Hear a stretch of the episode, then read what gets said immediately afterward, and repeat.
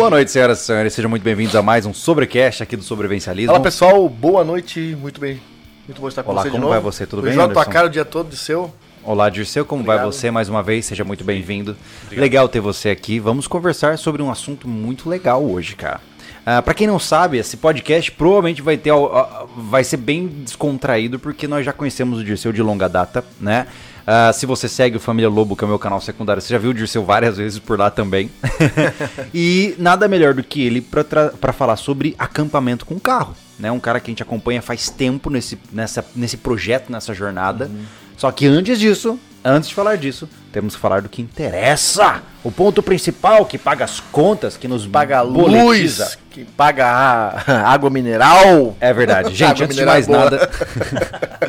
antes de mais nada, eu devo lembrá-los que é, toda esse- essa iniciativa aqui só acontece por conta dos nossos apoiadores. E olha, eu, hoje eu não, vou, eu não vou falar de marca nenhuma aqui. Me recuso. Tô fugindo do cronograma. Hoje eu quero agradecer do fundo do coração a todos vocês apoiadores que depositam seu dinheirinho todo mês pra nos ajudar, cara. Poxa, é verdade. Porque eu sei que isso não sai de graça pra você e você ainda assim se presta a se tornar membro, vai lá na Apoia-se, tem cara que paga por boleto, tem cara que paga por Pix, mas ele faz questão de todo mês ajudar o canal. E isso é o que mantém as nossas iniciativas funcionando. Com certeza, se né? tudo, tudo pimbar, eu apoio que, É verdade. né?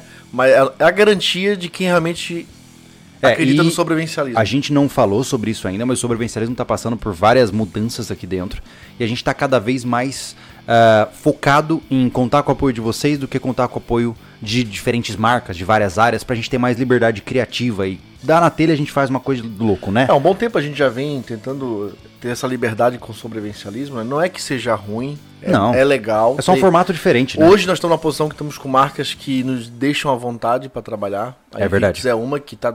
Nossa, desde antes da nossa independência. É Vix, a palavra. a gente chama. A, independência é o momento da virada do sobrevivencialismo, tá, seu? É o momento que eu e o Júlio saímos sozinhos. 2019. 2019, louco, sem dinheiro, e agora? Isso vai. Quando é que a gente vai falar sobre isso? Vai ser daqui duas semanas, né? É isso? Tá. A gente vai ter a semana dos 10 anos de canal. Eita. É, no dia 22 de agosto nós fazemos 10 anos de YouTube. E aí, naturalmente, na quarta-feira, dia 18, a gente vai fazer a live contando a história. Com tudo que deve e o que não deve contar. Pô, tô- Até consultei advogados pra poder falar tudo que Eu posso fico- falar. Feliz. Bom, eu- nós vamos falar, mas tô feliz que tô a metade disso. É verdade. né? Poxa, foi muita história realmente pra É contar. Pauleira. Mas o mais importante é o seguinte, gente. Ah, obrigado. obrigado. É isso obrigado pela é força de todos vocês. Lembrando a vocês que o podcast sempre conta com o apoio dos senhores. Então, se vocês puderem, ah, se vocês quiserem fazer perguntas com uma maior chance de serem respondidos, eu peço que vocês utilizem Superchat. Nem que seja dois reais, cara. Nem que seja cinco reais, dois reais. Porque aí sua pergunta fica selecionada. O chat geralmente é um pouco rápido, a gente não consegue acompanhar. Então a gente prioriza quem manda superchats com as perguntas. Tudo bem? Mas se você E- quer mandar só a grana, ó, esse Pix que em cima da cabeça do Júlio, só que hoje tem, tem presente no Pix. Tem, tem presente? Tem, hoje, né? Hum. Vai ter o, o, o, o- Como é que é? O, o concurso cultural. Ah, é. do cara concurso. mais sortudo das, doa- das doações que vai ganhar. Poxa, ah, não vi, a gente tinha vindo com ela. A camisa Urban, Olha lá. a camiseta Urban, A Urban é aquela com os traços bem grandes. bem grandes, né? é. os- Legal, a os que vocês mais grandões. gostam, inclusive. Isso, é. Então, olha só, o maior doador do Pix tem maiores chances de ganhar o concurso cultural. É isso aí. o maior doador de valores. De valores, exato. O maior valor leva a camiseta, Isso. tá? Lembrando então que tá aqui no Pix, o Pix também tá fixado nos comentários para os senhores. E lembrando que o principal não é você ganhar coisas, e sim você saber que você tá ajudando a gente. Em breve vai vir um unboxing massa para vocês. Foi com o dinheiro dos apoiadores que a gente vai fazer um upgrade na nossa captação de imagem. Então receberemos uma câmera muito bacana aí para poder gravar com maior qualidade para vocês. Nosso objetivo é atingir nível televisivo, né? né? Nível Netflix. Ó, O que, acha da gente voltar com aquela campanha? A gente acabou da correria Hum. é, não fazendo mais de ajudar algum canal, né? No seu tempo, no seu tempo. Mas olha só, hoje é o dia de contribuir com o Pix. Se o cara tava se segurando, hoje Ah. é o dia. Mas existe um mistério por trás. Então tá bom. Mas o mais importante é acampar com o carro. Como assim? É possível, porque assim, no canal, ao longo da nossa história, a gente sempre falou sobre a possibilidade de se organizar para comprar uma mochila, comprar uma barraca, pro cara poder ir pro mato, né? Leva uma lona, compra um colchonete, ele se vira. Mas pô, hoje em dia, cara, é, as coisas mudaram e muita gente tem carro, né? Muita gente. Nem que seja um, um carro mais simples, mas o cara geralmente tem um carro. É uma coisa absurda a quantidade de carro hoje, É, a facilidade absurdo, que tem é. pra ter. E, e O é, carro, e né? é sobre isso que eu quero saber. Esses caras podem acampar também, mas antes de entrar nisso, quem é Dirceu Neto? Boa noite a todos, boa noite meus amigos. Quero aproveitar que estou num, num canal super famoso. Sou fã e quero deixar aqui registrado um beijo para minha esposa e para o meu filho. Muito Amo bom. vocês demais, Bruna Miguel. Queria deixar um beijo para minha mãe, Olha aí. ser incrível, e para minha irmã, que é uma campeã. Te amo, irmã. Olha só, começou bem, hein? Muito Beijo bom. pra família do, do Dicel. Legal, é isso aí. E aí, galera. Dirceu, conta pra gente. Então, meu nome é Dirceu Neto, tenho 39 anos e, na verdade, eu sou novo no mundo outdoor, por incrível que pareça. Muita gente acha que eu sou macaco velho, mas eu sou novato. É que você tem muitas horas de voo, né? Em pouco tempo. Pouco tempo, é. Essa é uma estratégia. uh, Dirceu Neto, eu fui atleta durante muitos anos da minha vida, eh, da arte marcial. Tive a oportunidade de ser campeão mundial duas vezes de taekwondo na minha categoria, Eu na não minha sabia idade. disso não, cara. Eu vou começar a ter mais cuidado com ele Campeão agora. mundial. Você tava falando dele dar chute em você? Mas por isso que eu falei, porque Vai, eu já Marcelo. vi ele dando chute. Já faz uns tempinhos, 95 e 96, fui campeão mundial. E 97 eu não tinha dinheiro, pra, era patrocínio, né? 97 a gente não tinha dinheiro para viajar, o pai falou para mim, ó, esse ano não vai dar. Agradeci, Esse tudo ano bem. você não vai poder ser campeão mundial. Não vai dar. Entendi. Aí consegui um patrocínio. Tudo pago. Aí dois meses antes eu tava treinando, treinando na academia, tomei um, um chute girando com calcanhar aqui, Hum. fratura exposta bilateral, saiu o osso aqui, A fratura exposta no maxilar. é, rachou aqui que saiu o osso. Santo Deus, deve ter sido horrível. Uau. Eu apaguei primeiro, né? Depois. Obviamente. E daí o pai não tinha dinheiro para viajar, teve que gastar o dobro para fazer a minha cirurgia. Mas ficou bonito, mas ficou bonito. Ficou bonito. Papai ainda certo. te ama. E ah, ingressei no mundo do motociclismo, fui motociclista durante um bom tempo, motoclube, tive a oportunidade de andar na, no autódromo de Curitiba duas vezes, Olha só. fiz curso de pilotagem básico, depois fiz um avançado. E 2011, eu e minha esposa, a gente sofreu um acidente de moto bem grave, um pedestre fora do comum, alcoolizado e tal, cruzou nosso destino, cruzou a gente e a gente bateu de moto, ficamos em coma 15 dias e a minha esposa perdeu a visão periférica dos dois olhos pro lado esquerdo. Fala aqui, né? Perdeu visão periférica, é, ela, ela não consegue olhar nada a não ser que ela esteja focada naquilo. Isso, tudo que é pro- da frente pro lado esquerdo, ela não enxerga. Se eu colocar a mão É como aqui, se fosse escuro. Isso, Ah, entendi. não vai ver. Tá. Obrigado. E teve que fazer tracheotomia porque quebrou esse osso aqui, o zigomático e tal. Foi um acidente bem. Uhum. A gente morreu e nasceu de novo, né? E eu perdi o movimento do braço esquerdo, era canhoto. Tive que Uhum. aprender a andar de novo tal. E daí é onde começou realmente a nossa nova história. E quando a gente saiu de casa. Pô, vou ter que falar isso. Minha recuperação foi muito difícil. Uhum. Porque eu, eu consegui conquistar a depressão. Uhum. né? Eu não aceitei, porque aconteceu isso comigo. Faço bem para as pessoas, por que, que eu perdi o movimento do braço e tal? Pra quem não tá entendendo ainda, você até hoje não movimenta o braço. Isso. Certo. Eu virei deficiente permanente, né? Tá. Perdi o movimento total do braço esquerdo e era deficiente. E era canhoto. Legal. E a, a minha recuperação demorou muito por causa da minha cap- incapacidade de lidar com, com essa novidade. Uhum. Então eu digo que eu dei a volta por baixo, não dei a volta por cima. Caraca. Entendi. Foi difícil, assim, abrir os olhos. Daí a gente começou a pesquisar esse tipo de lesão, descobri gente que faziam coisas incríveis com a mesma lesão que eu. Um abraço pro Sérgio Matuzak, ele deve estar assistindo aqui, que ele é fã de vocês. Ah, Sérgio Ma- é campeão paraolímpico de jiu-jitsu. Tá brincando. Ele é professor de jiu-jitsu com a mesma lesão que eu. O quê, rapaz? Sérgio, se você estiver ouvindo mesmo, aqui nessa mesa, amigão. Ele Bora. é de Ourinhos, hein? Você é o cara, o Sérgio é o cara. E me, deu, me, me ligou, me deu muito apoio. E daí eu parei de olhar pro meu umbigo, comecei a olhar e assim, cara, olha o problema das outras pessoas. E o que elas fazem, que eu tô reclamando, que eu não consigo mexer. Aí pat... deixei de patinar e voltei a viver, né? Uhum. Virei atirador esportivo.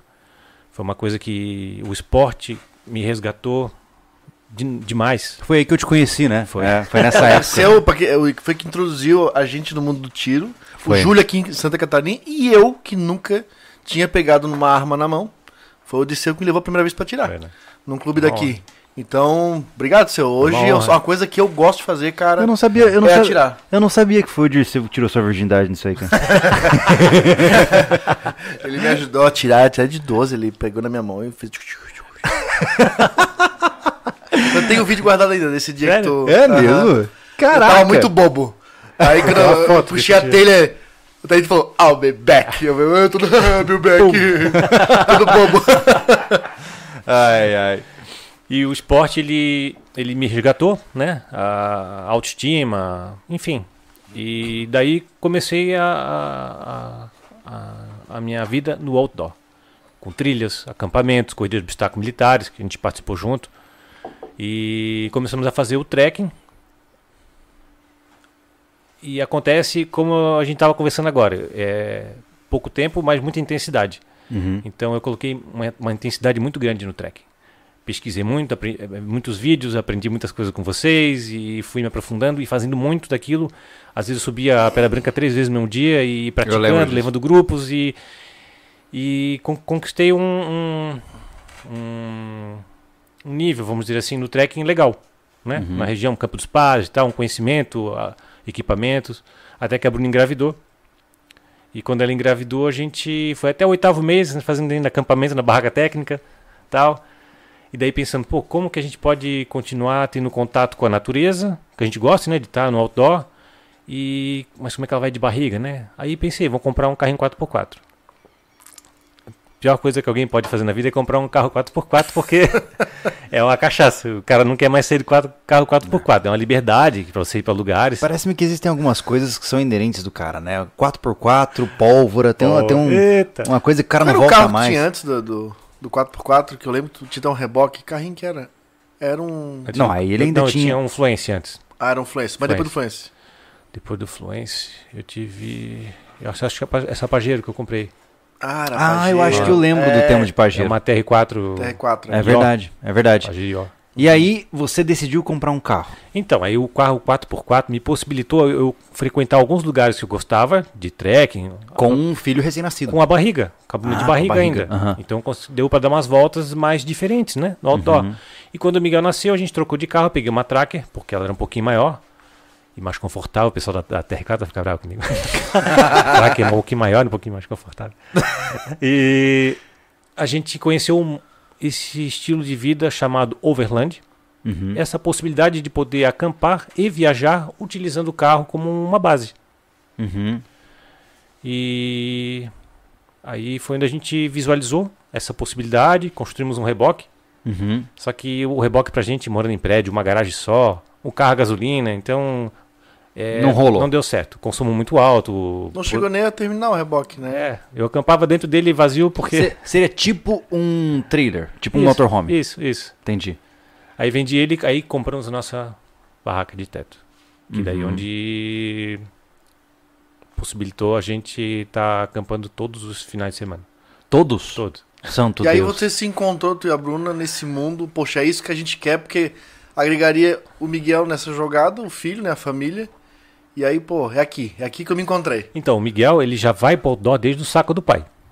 Depois, na ba- depois na barriga da mãe. O Miguel foi feito no mato, né? Muito bom!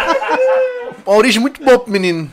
Então, depois, na barriga da mãe, ele fez algumas caminhadas de trilha na Estância Pé da Serra, que a gente vai junto lá, com certeza. E dormindo em barraca técnica ainda. E, então, ele já experimentava isso é, dessa maneira. E logo que ele nasceu, começamos a levar ele em passeios de, de, de jeep. A gente fez um passeio com 100 jeeps até o farol de Santa Mata pela praia. Miguel era meses de...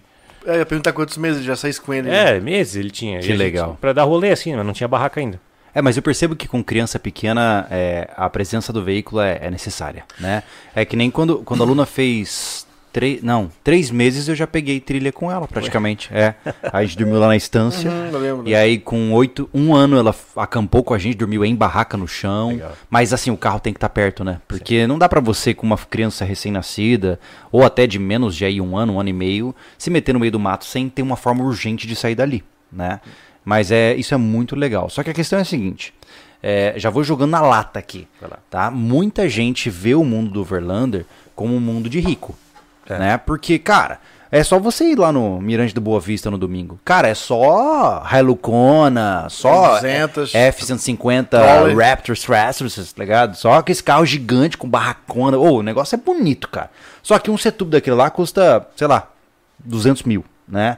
E aí isso dá uma desanimada no cara. Porque, cara, ainda mais hoje em dia, olha o preço do carro hoje em dia. Hoje você compra um, como, como que a gente tava falando?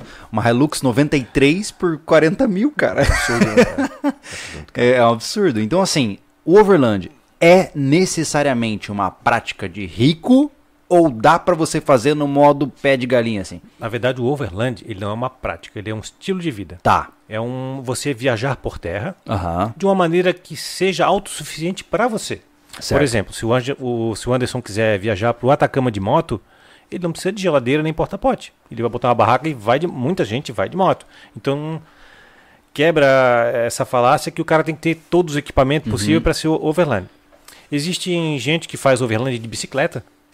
Aí é o, o cicloturismo, né? Cicloturismo. Tem gente que vai pro Ushuaia, pro, pro Atacama de bike, É, pra- porque a tradução Overland é sobre terra, né? por terra. É, por, por cima da terra, né? Isso. Aí as pessoas. é, Cada um tem que identificar a sua necessidade e a sua capacidade financeira de Uhum. investir, né?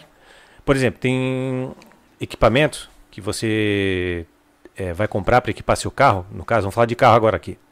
Que eles, Eba. eles são necessários é, ou não. Por Uhum. exemplo, uma geladeira automotiva, 12 volts. Não, É, é necessário? não, não é. Depende. É muito bem-vinda. Né? Depende. Por exemplo, assim, ó, eu já fiz alguns passeios assim de cinco dias. Uhum. Umas mini expedições que a gente fala. E durante esses cinco dias eu só gastei com gasolina. Uhum. Que a gente levou água, eu levei comida fresca, Ah, levei legal. congelados, levei carne, hambúrguer, levei a comida do Mas Miguel, se arroz. aplica da mesma forma, né, Dirceu? É, você pode ir sem geladeira, só que você vai ficar mais no perrenguinho. Né? Não Então. vai poder fazer as refeições que precisam de refrigeração e tal, né? Exato, a gente quando vai fazer travessias de trekking, tu leva comidas que não precisam de refrigeração. Dá pra fazer Overland assim? Dá. Então, Sim. por isso que eu falei, precisa de geladeira?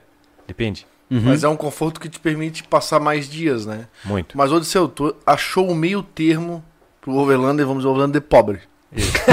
vamos botar dessa maneira pro pessoal É entender. porque, em termos comparativos, Entendeu? todos nós aqui somos de baixo poder eu queria, eu queria que tu contasse pra gente, o pessoal entendendo como tu chegou nesse, nesse, nesse mundo eh, pra ti hoje perfeito, pelo que eu vejo, porque tu é bem acomodado com tudo que tu tem no teu carro, né? Desde os equipamentos até eh, eh, o, o carro em si, desde o carro até a barraca, que, né, que deve ser, eu acho que o item mais caro do teu setup hoje.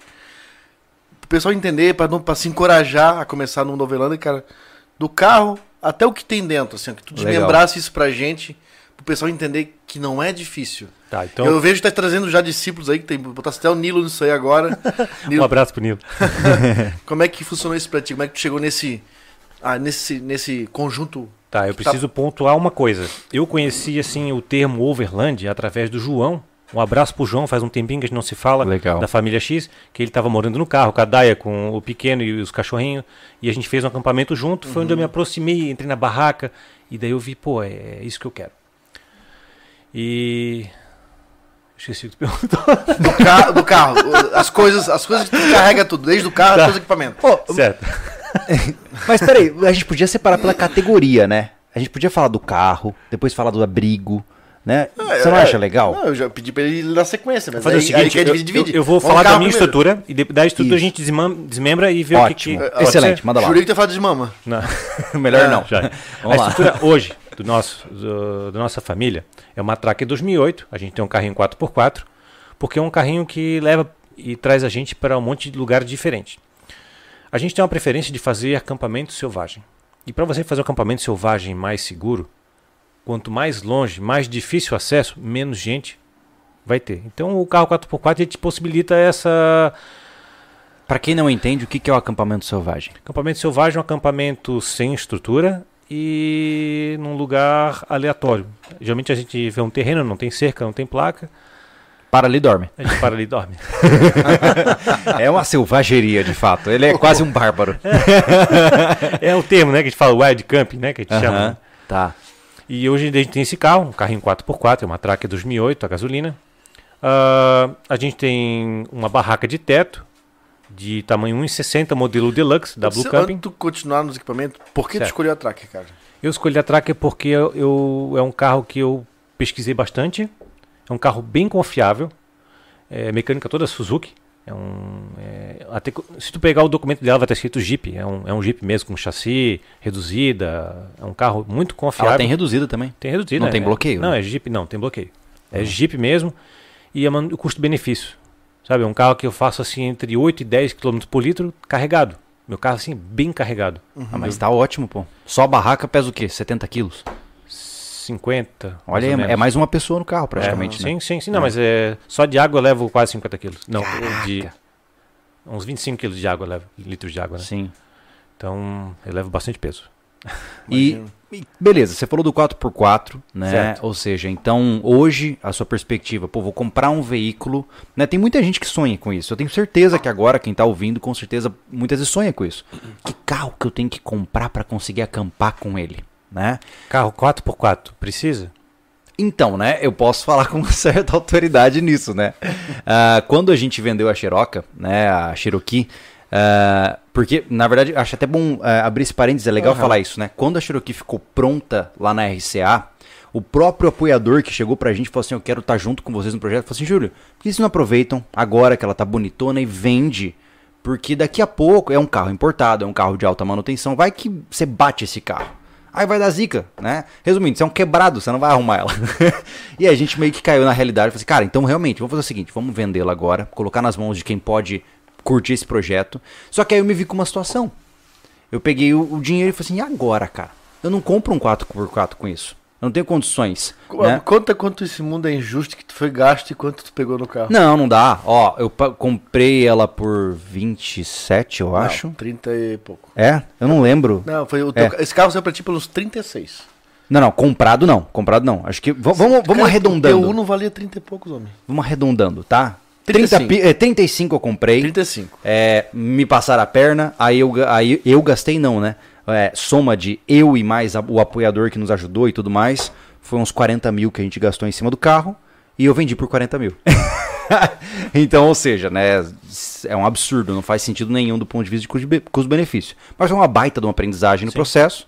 Ah, a gente tem que levar na tarraqueta olha- hora ou outra, né? E aí, eu com 40 mil na mão falei, e agora? Comecei a olhar os carros, ou eu ia pegar um carro velho 4x4 que ia me dar o triplo de custo, né? Ou eu não tinha outra opção. Aí o que eu fiz? Eu pensei na possibilidade de pegar uma doblô. Por quê? Porque é grande, eu tenho uma família, eu pretendo expandi-la, carrega bastante tralha e tem o, o formatinho lá Adventure, né? Que aí tem o locker, que é o bloqueio diferencial eletrônico. E comprei, cara. E, e já acampei com ela. Isso aí. Né? Você vê muita gente com 4x2 é, acampando? Sim. O 4. o- a- gourmetizar o Overland.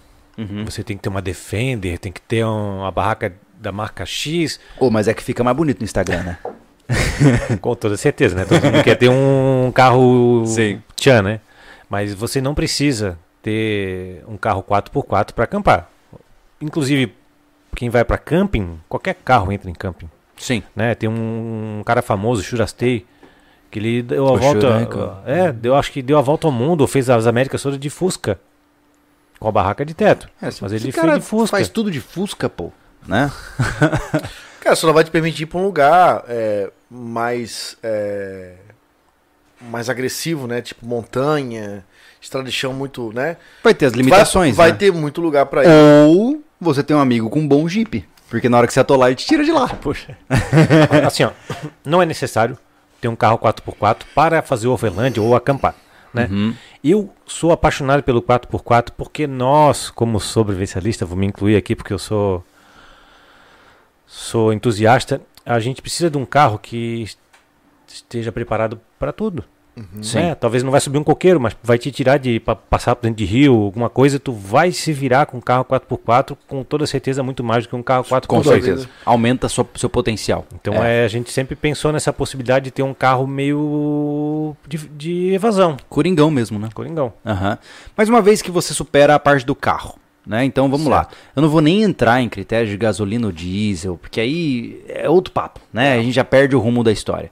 Ok, uma vez que o cara comprou o carro, ele tem o carro, né? O Thiago ali fez a pergunta, né? Pô, tem um Uno, Tá. né? Que ano que é o seu, ca- seu carro, Thiago? 2008. Olha lá, um Uno 2008, né? Ah, branco, só falta a escada. Opa! Né? Vamos botar. e ele quer acampar com o carro, cara.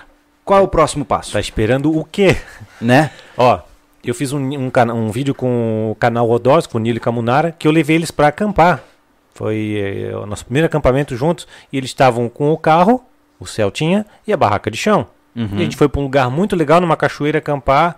E vai tranquilo. E ele comentou ainda o seguinte, porque é um cara que gosta de sobrevivência, acampamento, acampamento em rede e tal. Ele assim, cara, que confortável. É. é né? isso, Tu isso é levar uma... as coisas no carro, tu ter toda a estrutura. No, caso, eu coloquei um toldo lá pra gente ficar embaixo. Então, pô, então. É outra pegada, né? Não, é a primeira vez que eu acampei. É, porque eu fiz um, Pra quem não sabe, eu fiz um móvel, né? Existe um nome pra esse tipo de equipamento?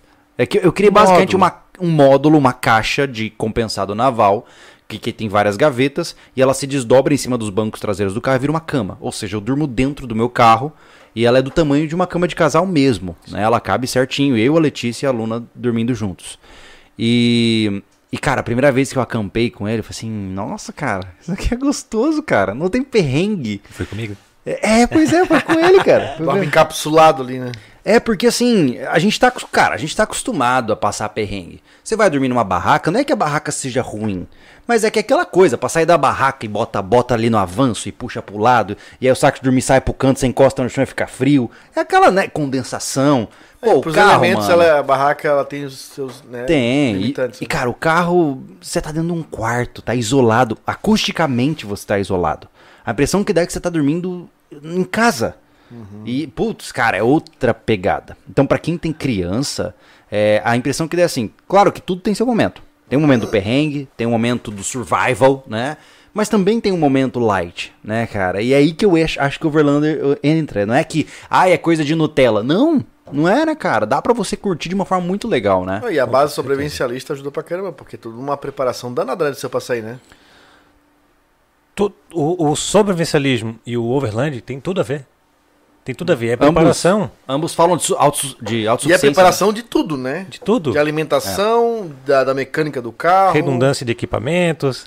Tudo. Tudo. Tem tudo a ver overland com sobrevivencialismo. Tudo. Disse o que que tu leva quando tu sai pra comer, cara? Eu sei que agora tem, acho que tens o, o refrigerador. Tem uma Parece geladeira. que, né, não... Hoje tu vê que não, não dá pra viver mais sem ele, porque te permite a ficar, sei lá, de sexta a domingo, de quinta a domingo, quatro, cinco, quatro, cinco dias, né? O que que tu leva dentro, o que que tu leva fora, o que que te permite teu carro levar, porque eu sei quando, quando tu chegou lá na serra lá, vai até o teto de coisa, né? Vai. Porque quando tu desmonta aquilo é que vira casa e tu começa a ajeitar tudo, né? Isso. O que que, que, que que tu leva pra uma expedição dessa de, essa mini expedição que tu fala de 3, 4 dias? Joia. Segura aí. O que, que eu levo? A overland e o campismo, eles são parecidos. Mas não são a mesma coisa. Hum, Porque o, o campismo tu vai curtir um final de semana, tu vai, tu vai curtir com a, com a tua família um final de semana, num lugar, num camping. E o overland é, é tu viajar. Então tu É economizar travessia. diárias de hotel, tu cozinhar a tua própria comida para tu economizar. Tu- o gasto maior se torna o combustível, sabe? A premissa é expedicionária. Isso. né? Um Overland ele quer ir longe gastando pouco, né? O, o que eu levo de comida assim varia muito, porque como a gente é mais uma diversão pra gente, isso que a gente faz muito. Então a gente leva lanche, leva é, hambúrgueres, levo carne moída, arroz, levo Não tem linguiças. limitante, tu leva, pode levar o que tu quiser, porque tu tem o fogo lá, tem a geladeira, tem tudo. É porque o né? carro carrega, não suas costas. Exato, tem toda essa possibilidade de tu levar as comidas de casa, Legal. né? Uhum. Inclusive os meus passeios, é, o nosso objetivo sempre é gastar somente gasolina. Então eu boto gasolina, Então, saio tu e volto em pra casa, casa. tu come lá. Exatamente, levo as coisas que eu tenho em casa também pra comer lá. Olha só que Massa. legal. Você havia me dito que num final de semana você gasta quanto, assim, ó? Passar sexta, sábado e domingo curtindo num lugar legal. Quanto sai, assim, pra você? Eu tenho a, a, a sorte de morar perto de alguns lugares. Por exemplo, assim, Morro dos Miller. Um abraço pro Gabriel. É perto da nossa casa, dá uns 35, 38 quilômetros. Então, com 150 reais, eu consigo comprar um vinho, um hambúrguer, um lanchinho, uma coisa, boto 100 real de gasolina e vou lá e passo um final de semana, sei lá, uma semana lá, eu, minha esposa e meu filho com 150 reais.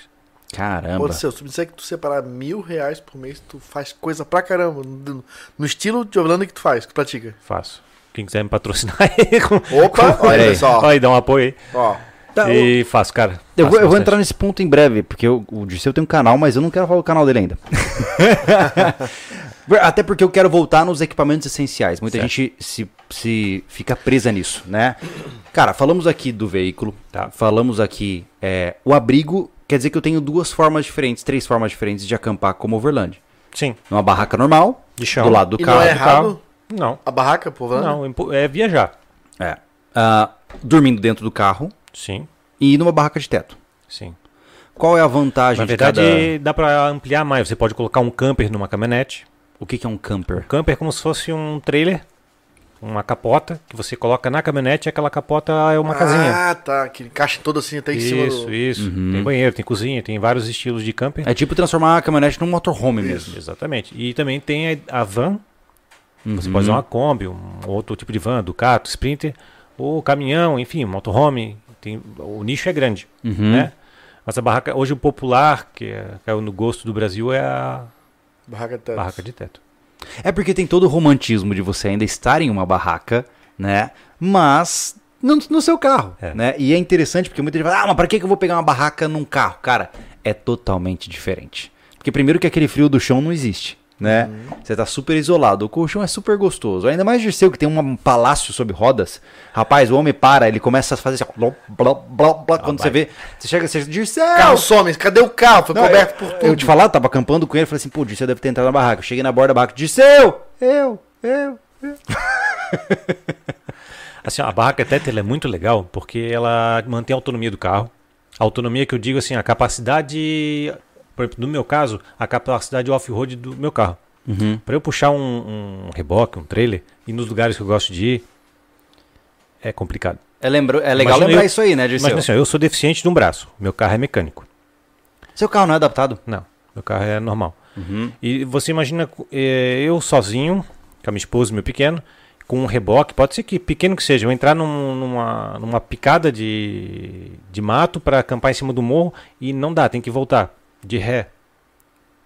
É, Puxar, já era. né? É, lembrando que não só o seu carro tem que ser com capacidade de off-road, como o reboque também, Também. né? Você pega um reboque normalzinho e coloca num Jeep feixe com de um pneu mola. 44, não vai dar bom, né? E, mas, é, mas é realmente interessante isso. Então quer dizer que você mantém o seu carro em uma unidade é, consolidada, né? Uma Isso. única coisa, né? O arrasto é muito pequeno, que é um, tem 40, ci- 35, 40 centímetros de altura. Uhum. É, não é tão pesado, é 50 quilos. E me permite acampar em lugares que, tipo, se eu tiver uh, lugar cheio de pedras, em cima de um rio, posso abrir a barraca, coloco a escada na água e, e, e durmo ali. Uhum. Então a a barraca é muito versátil por causa disso, né? Você não precisa de um terreno apropriado. E ela é muito, e ela é modular. Se eu precisar trocar de carro, eu comprar um Prisma, boto no Prisma. Se eu quiser botar no Adoblô, boto botar no Fusca. Então o meu equipamento ele fica durando anos, dependente do, do, do Ele carro é um, que pat- um patrimônio à parte do carro, né? Exato, Faz isso. sentido? Coisa que Legal. já não acontece com o meu módulo, por exemplo. Eu construí um módulo, na hora que eu não ter mais módulo, ele não serve mais pra isso, né? Aí tu compra uma Hilux é, picape, teu módulo Isso. já não vai servir na caçamba, né? Hum. É, eu, eu tô torcendo pra isso acontecer, pra não servir mesmo. Que assim seja. Mas brincadeiras à parte. Então, ah, uma vez que a gente falou de abrigo, agora vamos falar de, do resto. Cara, uma coisa que eu sempre vejo e que todo mundo tem, e que eu tive a oportunidade de ganhar um de presente e quase destruir no primeiro dia, ah, é o todo veicular. Cara, isso aí todo mundo sub... Não precisa tirar sarro, cara. Ô, louco, meu Nelson voou. É, mas a questão é a seguinte, cara. É, todo mundo subestima. É, só porque eu vejo o seguinte, eu, eu passei por isso, pô. Uma vez que você tá de carro acampando, fala assim, ah, já tô com meu carro, pô. Tá tudo certo. Só que você esquece que você não vai parar num lugar legal e ficar dentro do carro. Você precisa de uma área para estar.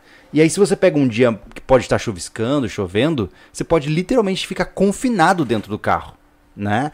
Então, o que aconteceu lá no Mirante da Boa Vista, né? O que aconteceu? Se o Dirceu não tivesse lá, eu ia ficar dentro do carro, assim, olhando a paisagem da janela.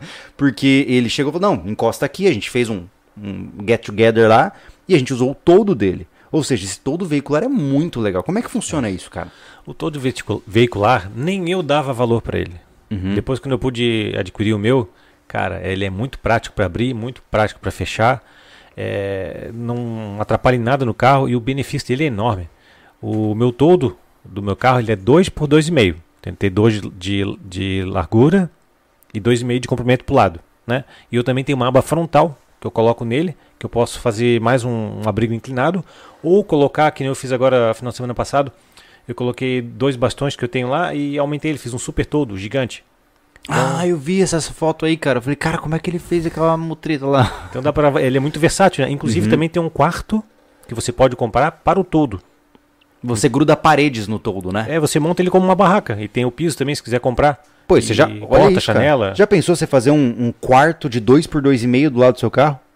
Caraca. Na verdade tem todo de 2,5 por 2,5, tu fazer um É o meu? É, o meu é 2,5 por 2,5. E tem o quarto para 2,5 para 2,5. Tu pensa um abrigo legal. O legal disso é que você possibilita vários, várias situações. Por exemplo, você faz um anexo com um quarto do lado. Cara, quem não tem barraca e vai acampar contigo, o cara dorme ali. Exatamente. Isso Daqui a é pouco ele muito... tá com um sofá, televisão. esse é quarto de hóspede. Tudo em volta Mas- do carro, pô. Mas Eu tenho um amigão, o Jonathan, que ele tem uma Pajero Sport, tem um pouquinho mais de espaço, e ele foi esse final de semana para Urubici com a esposa e um amigo. Então eles dormiram na barraca. No anexo embaixo da barraca ficou um amigo dele, num colchão de casal. E nesse todo dele, 2,5 por 2,5 com o quarto, ele montou a cozinha do acampamento. Que legal. Então eles tinham uma estrutura para curtir muito bem. Que legal. E somado ao todo tem essas amenidades, né? Que são sempre muito bem-vindas, né? Porque você não vai ficar cozinhando na fogueira, sendo que você tem um carro para carregar teu, teu poderio, né? O que, que você recomendaria, assim, como um, um mínimo de cozinha pro cara? Um fogareiro, pode ser um fogareiro de trekking, enfim, pode ser um, Uma espiriteira, uma qualquer espiriteira, uma forma de fazer fogo.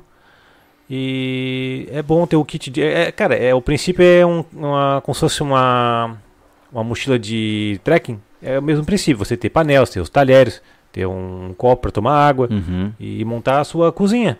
Mas tu já tá no nível que é. Tu leva, obviamente, tu, acho que a- os utensílios de uma cozinha convencional. Não leva os, os utensílios de trek, né? Eu tenho assim, é é um misto de casa com de trekking, por causa que algumas coisas de trekking são mais compactas e são menores, mais leves. As panelinhas que a gente usa, eu uso de trekking ainda. Olha só. Porque elas são de alumínio e menorzinho, e mais prático, né? Hum. Os talheres a gente já usa mais de, de casa mesmo. Uhum. Copinho de trekking, porque não quebra, que é de, de plástico, né? Ah, o, foga, o fogão que a gente tem é um fogão da Náutica, um Dual Ceramic, que ele é, um, é uma boca de fogão, né? Sim, com um sim, cartucho, bem prático. E a gente tem agora recentemente, com um amigão nosso, fez é um, um paravento para colocar em volta do fogão, ajuda Ah, isso é legal. ajuda na queima do, do gás, consome menos, Uhum. né? E é legal. Que legal, cara. E com uma boca tu consegue fazer tudo. De, Consigo. A Bruna, né? A Bruna que cozinha. A Bruna que é o cara. Tem que. Tem que... Pô, uma boca é complicado, cara. É. Às vezes uma- faz uma coisa, deixa esfriando, pega A outra. gente, quando né? o último, último track que a gente fez foi o da, foi o da toca lá de, de tatu gigante, ali em, em Alfredo Wagner. E aí a gente primeiro fez o arroz e tirou. Aí limpou, aí fez a, ling- a, a calabresa ali e tal. Sim. É, aí já esfriou o arroz. Isso que é complicado ter um fogareiro É. só. né? Esse fogareiro é bom porque ele é compacto. E ele tem um pino, se eu quiser ligar um gás P13, um P5, Ah, um que legal. eu posso Pô, mas ligar. mas me, me deixou um pouco frustrado de ver que agora aquele botijão pequenininho, ele, é, ele, ele tá se tornando Gratidão. é, escasso, porque dizem que não é seguro, né? É. Como que é o nome dele mesmo? P2. É o P2, que o pessoal chama de Liquinho. liquinho. É, porque... Mas faz tempo isso já. Pois é, cara, mas é uma pena não criar um... Aquilo era muito legal. Pô, cara, porque hoje o cara tem que carregar um botijão grande no carro. Mas parece que algumas cidades que é proibido. Ah, é? É, parece Tá, que mas a tipo, questão Jaraguá é, do Sul não é. Se é proibido, alguma coisa de errado tem ali, entendeu? E eu não vou colocar dentro do meu carro. Por isso que eu uso aquele portátilzinho camping, né? Sim. Só que realmente tem uma boca só e você tem que ficar criando pratos que podem ser Mas misturados tem juntos, esses né? com cartucho com duas? Existe? E eu não me recordo agora, eu acho que não, não vi nenhum ainda. É. Cartucho, eu acho que não vi nenhum. Não deve ter pressão suficiente, Porque talvez, o para duas bocas, né? Eu lembro que eu- já tivemos lá em casa um de duas bocas, bem baixotinho assim, era pra Isso, camp mesmo, isso, era pra isso, camp. Isso, isso. Funcionava como um fogão convencional. Aquilo ali, pra vocês, ia ser uma mão na roda. Muita gente usa danada. assim em Kombi, porque ele é um pouquinho maior e um pouquinho Mas mais pesado. grande, mas- É, deve ser um liquinho, um P, P5, um, P, um P13, pra poder funcionar bem, né? Então, mas aí o pessoal acaba levando um P13. Um P13. Isso, tem que ter mais, mais espaço pra levar o gás, né? É. O carro não tem como levar um bujão de gás. É, o problema disso é que acaba não compensando, né, o espaço tomado. A não ser que você vá fazer uma expedição longuíssima, porque é muito melhor pegar aqueles cartuchinhos é, de gás, né? Do, eu não sei o nome daquele lá, você sabe? Cartucho, cartucho. Aqueles de gás. cartuchinhos de gás, né? E levam 5, 6 e tá resolvido. Vai ocupar muito menos espaço do que um gás convencional, né? É que assim, ó, tipo, eu vou todo final de semana acampar. E se botar Ah, o preço de peso por quilo, custo-benefício, seria sentido. muito mais vantagem eu ter um, um botijãozinho de gás. Uhum. Só que eu não tenho como levar e comprar o P2 é. A gente não compra por causa Aham. que. É, faz sentido, Né? faz sentido. Tá, mas agora vem o grande porém. Nós a gente falou, a gente falou aqui de como chegar até o lugar, que é o carro. Falamos aqui sobre como a gente dorme nesse carro. E falamos também como a gente habita a região e cozinha. Só que uma vez que você comeu, ah, você tem que começar a pensar em como esse restante de comida vai sair. Cara, eu jurava que tinha passado, passado o pé no fio. A minha bota, sem uma bota, começou a coçar o pé. E aí o que, a- e aí, o que acontece? Cara, se a gente coça a mão é dinheiro. Se a gente coça a sola do pé, o que, que é? Hã? Se a gente coça a mão é dinheiro. Se a gente coça a sola do pé, o que, que é? Micosa. Boa. Bicho de pé. É, então, assim, ah, muito. Cara, o pessoal tem uma fixação por isso, tá?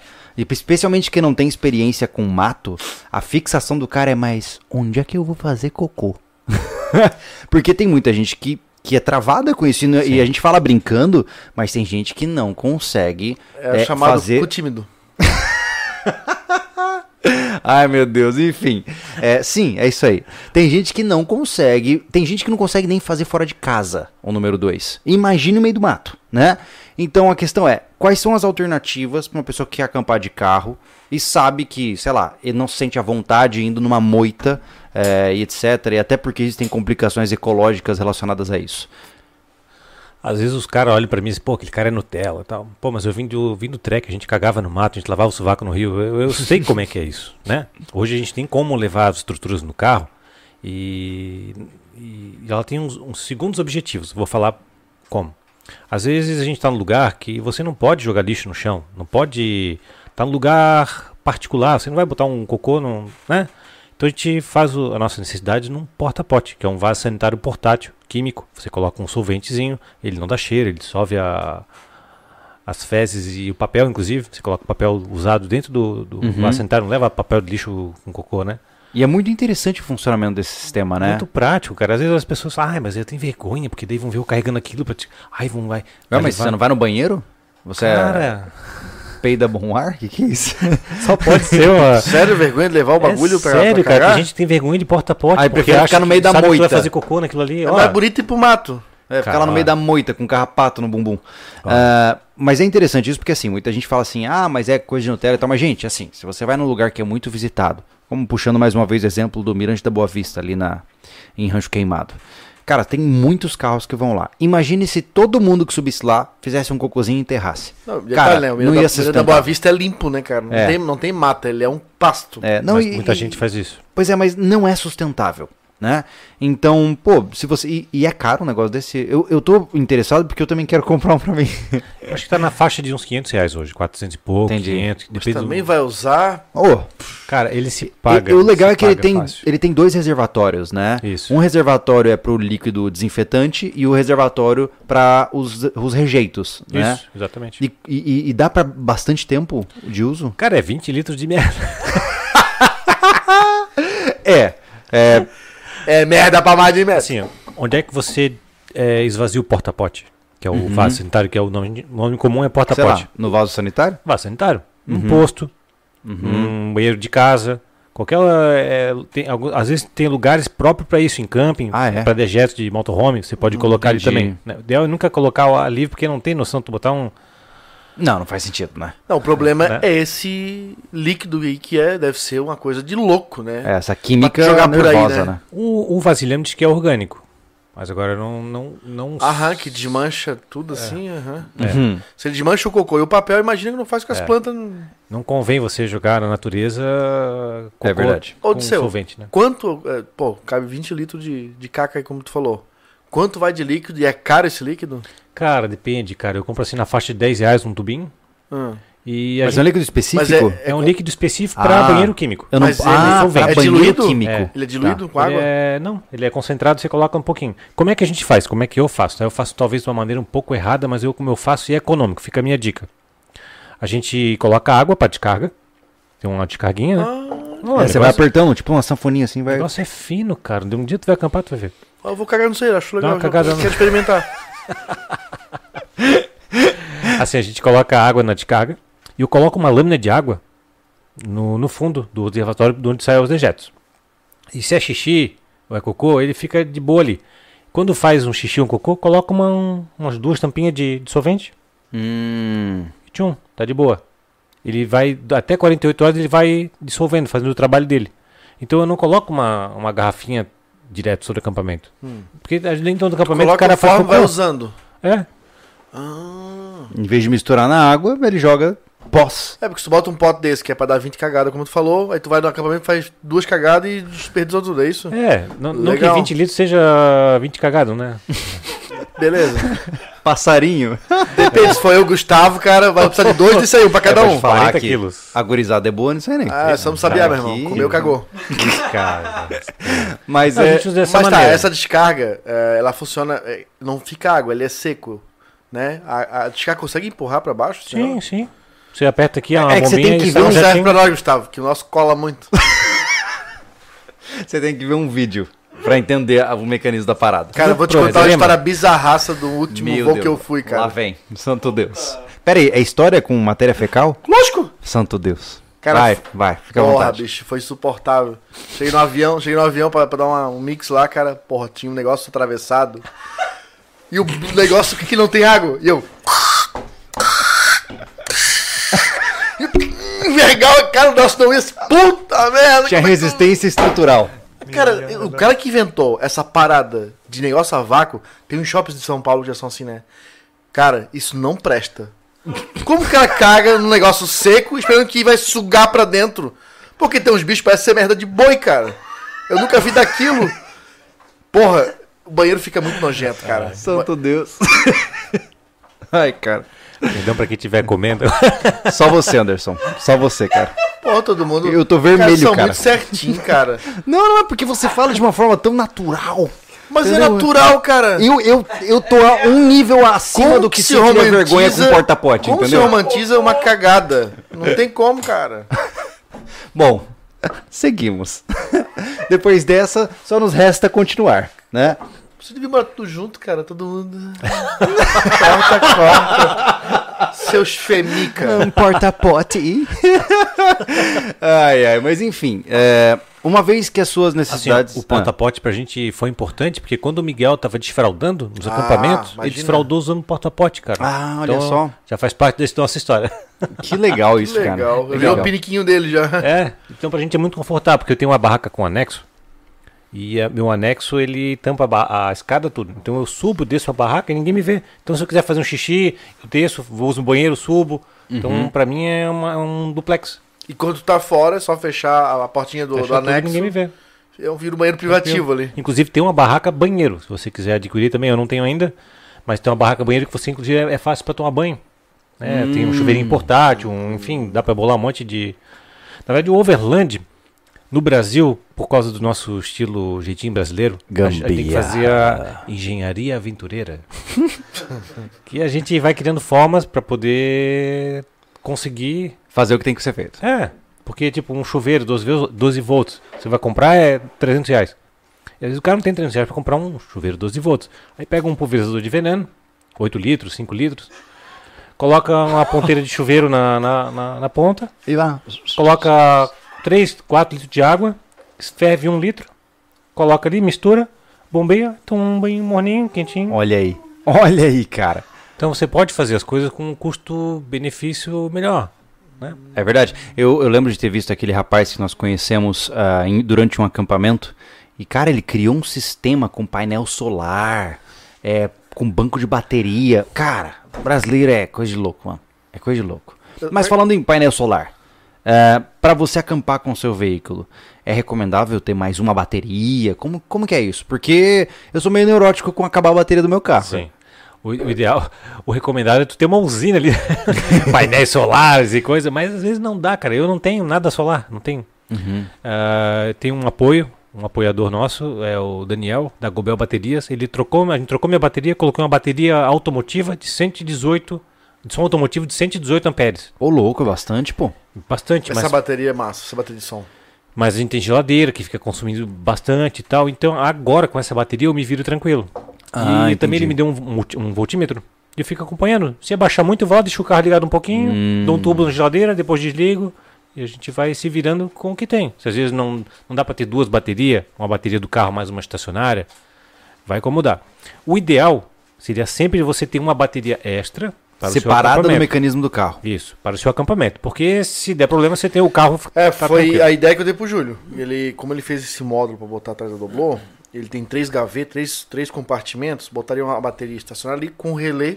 Isso. Que o relé como é que funciona? O relé tu liga o carro, o relé ativa, liga, carrega as duas. Desliga o carro, ele desativa, E fica ela só a fica independente. Ela corta a bateria traseira. E aí o, o que ele usar pro camper, né? É, pro camper? É isso, né? Isso. É. Ah, usa a bateria estacionária do carro fica reservada para o carro. Esse é, o ideal. Eu Isso é ainda legal. tenho a pira, é porque hoje a Doblo ainda ela é usada pra carregar coisas pro sobrevivencialismo, né? Ainda mais agora com a base container, carregar ferro, essas coisas, né? Mas eu gostaria de colocar um painelzinho solar em cima, só pra falar aqui, lá, olha lá, tá ligado? Se precisar, tá ali. Dobrável, Vai, uma maleta dobrável. Eu Cara, eu achei fantástico isso aí. que Mas, mas tem no Mercado Livre pra comprar um negócio só que eu acho que é 500 É pau, muito cara. caro. É assim, pô, ah, não, mas não é tão caro, você parcela em, né, 6, 7 vezes, mas ao mesmo tempo, pô, eu não preciso disso, né? Na prática, é, é quando a gente começa a colocar no papel mesmo o que você precisa, se você pegar a tua mochila de trekking e jogar no seu carro, você já virou um overlander. Vamos fazer uma pausa rápida, Júlio, para o pessoal aí que quiser conti- continuar aí, é, fazendo superchats com as perguntas, fica à vontade. Mas lembrando que o Pix aqui no cantinho tá valendo aqui hoje, concorrendo Verdade. aí, concorrendo, né, a uma camiseta do sobrevivencialismo exclusiva aí, a Urban, que é que tem os traços do sobrevivencialismo, o, o símbolo do sobrevivencialismo, aquele grandão. É quase verdade? O peito da camisa inteira. Então o sortudo de hoje vai levar essa camiseta. É tá? verdade. Então manda bala no Pix aí, você está sempre ajudando o sobrevivencialismo e mais algumas coisas. É verdade. Mas olha só, então, com tudo isso dito, eu queria entender agora, dentro da sua realidade, você não só acampa, né? Você também filma isso, Isso. certo? Você tem um canal no YouTube. Yeah. Ah, olha lá. Conta pra gente como é que foi essa história de canal, qual é a tua pira com isso? Minha pira com o canal começou em 2006, Caraca! quando surgiu o YouTube, e a gente usava como nuvem. Uhum. Colocava vídeo de aniversário, vídeo de passeio de moto, e depois mandava o link pros amigos pra gente ver como é que foi o final de semana. Não tinha um tema, Uhum. não tinha um canal temático, era uma nuvem. E assim ficou bastante tempo, só colocando coisas aleatórias. E até que um dia eu fui conhecer um cara que ele disse pra mim assim, ó, faz, disse eu, faz que eu te ajudo, precisar de uma dica aí e tal. E o senhor Júlio me incentivou a fazer um canal e eu coloquei um nome. E como eu fazia muito trekking, fazia acampamentos com a minha esposa, ficou Aventuras de Neto e Bruna. Então Uhum. começou um canal com um tema, que seria o tema de sobrevivencialismo, tiro, acampamento, trekking e review de alguns equipamentos. Até a chegada do, do nosso tesouro chamado Miguel, que a gente começou no mundo overland e agora o canal tem esse foco em aventuras em famílias, utilizando o carro como o Que é ferramenta. o Essência Outdoor. Isso, Essence Outdoor. Que legal isso, cara. Então quem Que quiser legal. conhecer aí, tudo que o Disseu faz aí, como ele tá descrevendo a gente, Essência Outdoor lá no YouTube. É verdade, é Canal lá verdade. com a família dele. Muito legal. Mas o que você diria em relação a, a para quem tá começando hoje, tá? Hoje, o cara tá nos ouvindo, qual é o primeiro passo para ele entrar nesse mundo? Do Overland? É. Boa vontade. Tira a bunda do sofá. Primeira coisa, vontade de fazer, cara. Você tem vontade de fazer, você pega as coisas que tem em casa, pega uns enlatado, pega o seu carro, vai acampar. Vai, tem, tem muito camping, camping mais caro, tem camping mais barato, as condições que você tiver de, de ir, só vai. Começa passando um dia, começa olhando os equipamentos do, do- que as outras pessoas têm para ter ideias. Muitas pessoas vêm falar comigo, pô, cara, eu adoro isso daí. Eu, eu sigo o teu canal, tá, mas a minha esposa não topa, não quer, não quer dormir na barraca. Cara, leva a sua esposa num, num, camping. Mostra pra ela as diferenças de estruturas que tem, as, as maneiras que as pessoas acampam, como é que elas estão se virando. Tem camping que tem estrutura tipo ban- cozinha comunitária, banheiros, tem chuveiros, tem piscina. É um hotel, só que com barraca. Se você não quiser dormir na barraca, dorme no carro. Enfim, da, da maneira que for. Então acho que a primeira coisa, Júlio, é a vontade. Se a pessoa tem realmente vontade, começa, experimenta, vai conhecer, vai buscar informações e ver que condições que ela consegue entrar. Uhum. A partir daí, escolhe as possibilidades, eh, tanto financeira como da família, como pode ser e É até vai. bom o cara não investir muito logo de cara, né? Tem muita gente que fala assim, pô, quero entrar nisso aí. O cara começa a compra, compra, compra. E ele nunca acampou, mas ele tá comprando, tá comprando. Aí ele monta tudo e ele vai acampar e descobre que ele não gosta. É verdade. É. Acontece muito, principalmente assim, com a barraca de teto, quando ela, ela gourmetizou agora no Brasil, o pessoal, todo mundo quer barraca de teto. Ah, é? E existem barracas para venda que, assim, usada duas vezes, três. Mas, Caraca. Odisseu, É... é- que nem mochila de montanhismo, cara. Eu lembro, nunca vai ser. Eu comprei a minha Curtulo Mountaineer. Na época era totalmente. Eu era estagiário, ganhava 300 reais por mês. E eu comprei uma mochila que custava 800 reais por 250. O cara usou uma vez e nunca mais acampou, ficou parado na casa dele e comprou. Acontece, Mas acontece. uma coisa, senhores, é fato. As mulheres geralmente são complicantes, porque os homens são mais aventureiros por natureza, Certo. né? Ainda mais quando envolve filho. E eu vejo que isso é um fato, cara. E o conforto vai diretamente de encontro com elas permanecerem ou não, né? Então assim, ó, pro cara ingressar nisso aí, como tu falou, ah, pega enlatado, sai, beleza. Ainda é o homem aventureiro falando. A mulher tem que ser parceira Certo. né? Como a gente tava falando aqui no começo, tem os, os, os carros, porra, todo preparadão, mas tem um sistema mais simples, com um carro normal, né? Que daí tudo é muito mais compilado, né? Então, nas andanças por aí, cara, eu sei que tu já dá lidar com, com um povo que já tá na história, né? Mas tu, tu se esbarra com uns que chega assim, porra, cara, tô, a minha mulher, a cara da minha mulher ali, ó, porra, tá chateada pra caramba, porra. Como é que tá esse, Olha, acontece, e engraçado porque acabou que a gente fez uma expedição, foi chamada Carnaval Selvagem. carnaval selvagem? Era três noites e de acampamento selvagem pela Serra Catarinense. Vi gente de São Paulo para fazer essa expedição com a gente. E durante essa expedição a- as pessoas foram visualizando coisas dos outros, que como os outros faziam, pô, como dá para fazer e tal. E a gente inclusive conheceu um casal incrível, o Nando e a Fran, que hoje tem barraca de teto. É, Viagem na bagagem. Olha só. Viagem na bagagem? Desculpa, Fran. Desculpa mesmo, esqueci o, o nome. E eles foram acampar nessa expedição com a gente com a barraca de chão da Quechua, pequenininha, e um Clio. Olha só. E durante bastante tempo eles foram nas outras expedições assim, de Clio com a barraca de chão. Não é, mas olha o, o, o Nil Lemonara do canal Outdoors, pô, tem um Celta. Um Celta. Botaram a barraca de teto em cima e dali, né? Então, isso é muito legal. Mas eu acho, Anderson, que independente de ser esposa ou marido, geralmente sim, as mulheres que a gente conhece na nossa estatística é, são mais interessadas no conforto da viagem, né? Homem é mais perrenguento mesmo. Mas existe Mas o contrário não, não também. é só o né? conforto, não é nem o conforto em si. É realmente a, a prática, pô. Não, o que eu digo é o seguinte: Entendeu? é É que- difícil o casal que é, se iguala nisso aí. Pô, não, gosto, gosto Sim, não, sim. não gosto, mas o cara gosta. Né? Mas, é, mas eu acho que o objetivo final é o que interessa, né? Na, na minha concepção, tá? Eu digo isso porque, por exemplo, quando eu tô com a minha esposa e a gente vai acampar, a gente tem objetivos diferentes, mas que falam da mesma coisa. O que, que eu quero? Eu quero ir pra um lugar onde eu esteja em silêncio, que ninguém me enche o saco. É isso, para isso que eu vou acampar. Eu vou num lugar pra ninguém me incomodar. Eu quero ficar sozinho. E aí minha esposa quer ir porque ela quer fotografar a natureza. Então, são objetivos diferentes que nada tem a ver com o acampamento em si, mas que se completam, entendeu? Tanto que muitas vezes eu tô lá morgado, olhando pro nada, pensando, sei lá, na vida da lesma, e a Letícia tá aqui na louca, tirando foto de tudo. Então, a gente se casa nesse sentido, né? Porque no final, o, o, o acampamento ele é um meio para o fim, né? Por que que você acampa, Dirceu? Eu acampo porque é, quando eu tô. Eu falei que eu tive depressão, Uhum, né? E quando eu vou acampar, eu, me, me- eu transbordo. uhum. Eu fico muito feliz, é o contato direto com a natureza, eu, meu filho, com a minha mulher. A- a- o, o tempo da vida, o relógio da vida, ele passa mais devagar Uhum. e me faz muito bem. Aí, ó, viu? Nada tem a ver com porta-pote, nada tem a ver com por ser 4x4 ou 4x2. É Aham. isso que eu acho legal, entendeu? E, e a gente acha isso fantástico, porque. Diga. Anderson, a- infelizmente, o mundo atual hoje tornou muitas pessoas é, não aptas ao outdoor. Uhum. Não aptas. Se não tiver Wi-Fi, não vão. Se não tiver banheiro com chuveiro, não vão. Se não, se, se não tiver não, como não tomar banho, não, não sai nem de casa. Sabe? Às vezes já, já passou a expedição de três dias sem tomar banho. Não deu. A gente estava só em lugar selvagem, não tinha como tomar banho. Então, aí, às vezes tem mulher que não vai ficar uma noite sem tomar banho. Então, não é todo mundo que é para o outdoor. Infelizmente. Não, por isso É. eu trouxe a questão, porque nem todo mundo é. O homem, já por natureza, é mais aventureiro. Sim. Mulheres que me, me, me perdoem, mas é, o homem se joga mais, ele, ele se encoraja.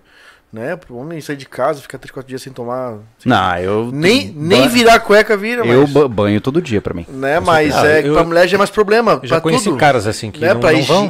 Pra Caras que não vão, cara. delas e tudo mais, e não é uma crítica, é um fato, pô. Né? Sim, sempre haverão mulheres que são fora dessa regra, mas. Mas né? eu, por exemplo, poxa, eu vejo assim, ó. Quem que não gosta de um banho quente? Pô, coisa mais gostosa tem quando vem de um trek, cara, um- é um banho chuveiro uma quente. vez a cada 15 dias um banho quente é bom, Aquilo- né, cara? Aí, aí tu vê o valor de um chuveiro quente quando tu fica três dias fora dormindo, né, em barraca, numa Santo mais. Deus. É, quando tu se propõe a fazer aquilo, cara, é a experiência. Opa, vamos pra lá e esses três dias é diferente. Não vai ter banho, não vai ter Wi-Fi, a comidinha toda Sim. limitadinha. É tá? uma quebra de rotina, né? É quebra de rotina e é experiência diferenciada. Se fosse pra ser igual, ficaria em casa. É verdade. Não é? Isso. Não dá pra carregar a casa, né? E uma coisa interessante, Gisele, que é, muita gente faz. Que, que o cara geralmente faz? Por exemplo, um cara mais montanhista, mais perrenguento. Ele constrói uma base dentro de um carro, ele vira um overlander. Ele viaja, por exemplo, o cara vai pra Patagônia com o carro com a família.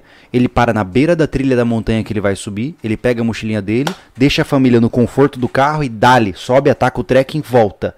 Pega o carro de novo, vai para outro lugar e assim vai. Então o carro ele se torna um- uma base, base. móvel para fazer esses ataques, né? E isso é muito legal, porque cara, sejamos honestos. Você vai, vamos lá, vamos pra. que nem agora, eu tô querendo no final do ano, se as coisas, se as nuvens se alinharem, Júpiter e Saturno falarem que sim, eu queria ir pro Uruguai. Porque desde 98 eu não vou pra terra dos meus pais, do meu pai, né? E eu queria ir ver como está Montevidéu. Quero ver como tá minha irmã lá em Montevidéu, né? E, e caramba, se eu fosse pagando hotel pelo caminho onde eu quisesse parar, você é louco, ia sair um horror de caro, né? Mas, pô, se eu de fato me organizar e comprar comida em mercado e não ficar nessa pira de ir em restaurante e tal, nossa, a viagem fica muito mais barata. Se eu não pagar nem hotel e nem restaurante, nossa, é, tudo bem que a gasolina também não tá lá das mais fáceis. Mas é muito mais barato, né? Talvez.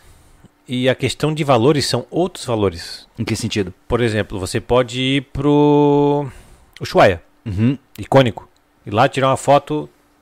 Fim do mundo tem uma placa lá. De cueca. Você pode ir de avião, pegar um táxi lá, tirar uma foto e voltar. Você foi no fim do mundo. Agora você viajar de carro até lá, você viver essa história, vendo os lugares, vendo as paisagens, às vezes as cidades, os povos, comidas. Esse é, o ob- e- é essa é a essência. Sim. É essa é a que- essência do, do Overland. que Você assim, interagir Marcelo, com, com a o viagem. ambiente, né? Você É viver verdade. a viagem. Você pega o avião, vai daqui lá, tira um. O teu, teu álbum de foto vai ser assim. Se você for de carro, o álbum vai ser assim. É verdade. Né? É verdade. Porque vai, tira, vai parando, vai tirando foto, vai conhecendo o caminho, né? Como é que o João fala? O importante é a jornada, como toda a salada. Acho que é isso, né? Ah, vamos lá. Antes de mais nada, uh, Tiago Azolini, como estamos de perguntas? Vou ler os superchats aqui, né? O Vinícius Bigoni. Nós levamos a Laura com 45 dias no Mirante da Boa Vista e com 3 meses no Morro dos Miller. Abraço, pessoal. o Carlos Magno. Eu já pensei em acampar Overlander, mas meu carro tem peça muito cara. Na primeira batida leve é PT e eu perderia toda a adaptação. Tenho dinheiro para picape, mas não faço a mínima ideia de qual comprar. Como é o nome desse? Como que é o nome dele? Carlos Magno. Ô Carlos, o Overland não é trilha, cara. Você pode ir pra camping, lugares mais tranquilo de chegar, sem problema nenhum de estragar Sem seu carro. judiar o carro, né? Tranquilo. Cara, eu tenho uma Tranquilo. doblô, mano. Tranquilo. Assim, ó, vai quem quer para os lugares de difícil acesso. Né? Você tem que ter se- é, de acordo com a sua realidade. Seu carro não tem a possibilidade de quebrar num em tal lugar, não vai para lá. Você tem milhares, cara, muitos lugares incríveis para conhecer com um carro tranquilo, sem estragar, de boa. É, se o cara jogar no YouTube, no Google lá, camping perto da cidade onde ele mora, Sim. né? Ele vai encontrar inúmeras opções, assim, camping na beira de rio, né? É que tem pessoas que não gostam de botar o carro. Não tô falando que é o caso do nosso amigo, mas não gostam de botar o carro na estrada de chão, cara. Eles não gostam de botar o carro na estrada de chão. Ah, mas, mas aí... Entendeu assim?